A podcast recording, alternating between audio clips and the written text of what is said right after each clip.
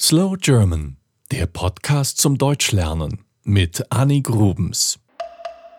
Eigentlich muss diese Episode so anfangen. Es waren einmal zwei Brüder.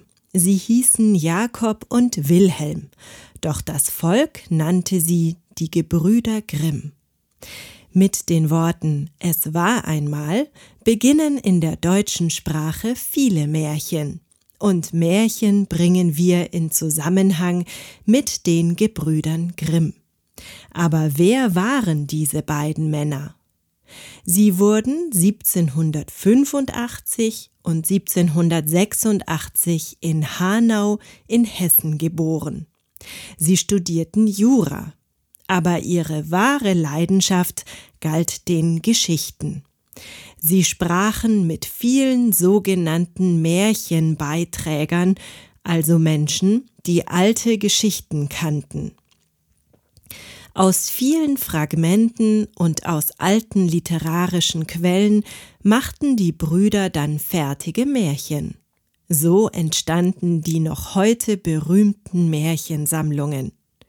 Es waren Märchen, die die Menschen sich von es waren Märchen, die die Menschen sich von Generation zu Generation erzählt hatten.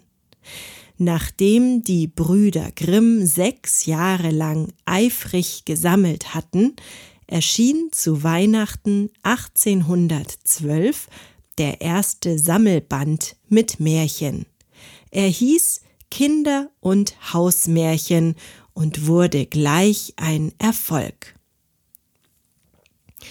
Die Grimms wollten aber nicht nur die Geschichten aufschreiben, sie wollten sie wissenschaftlich dokumentieren, damit das deutsche Kulturgut nicht verloren geht. 1816 erschien der zweite Sammelband. Insgesamt sammelten die Brüder 200 Märchen. Ihr Leben war aber nicht einfach. Als Jakob 23 Jahre alt war, starb die Mutter. Weil Jakob das älteste der neun Kinder war, musste er sich von nun an um die Familie kümmern, der Vater war bereits früher gestorben. Die Brüder arbeiteten als Sekretär und Bibliothekar des Königs. Als Professoren lebten und arbeiteten sie später in Kassel. Dann nahmen sie aber am Protest der Göttinger Sieben teil. Der König hatte das erst vier Jahre alte Grundgesetz des Staates außer Kraft gesetzt und wollte sich nicht daran halten. Dagegen protestierten viele Akademiker, Einige von ihnen wurden des Landes verwiesen, unter anderem auch Jakob Grimm. Daraufhin zogen er und sein Bruder nach Berlin. Übrigens waren die Brüder Grimm nicht nur wichtig, weil sie den Märchenschatz bewahrten. Die Märchensammlung gehört zu den erfolgreichsten Büchern der Weltliteratur. Jakob schrieb eine deutsche Grammatik und beide Brüder erforschten ihr Leben lang die deutsche Sprache. Diese deutsche Grammatik war übrigens mehrere tausend Seiten dick. Und nicht nur das.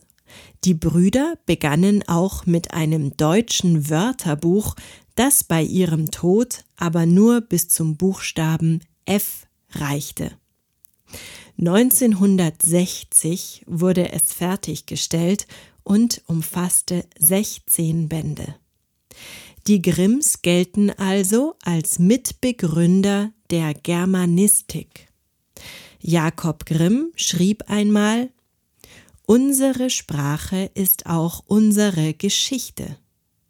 Übrigens verwendete er nur Kleinbuchstaben, den ständigen Wechsel in der deutschen Schrift fand er pedantisch und wollte ihn am liebsten abschaffen. Das ist euch jetzt sicher sympathisch, liebe Deutschlernende, oder? Zum Schluss noch einige der Märchen, die die Gebrüder Grimm aufschrieben. Einige davon gibt es bereits im Slow German Shop zu kaufen.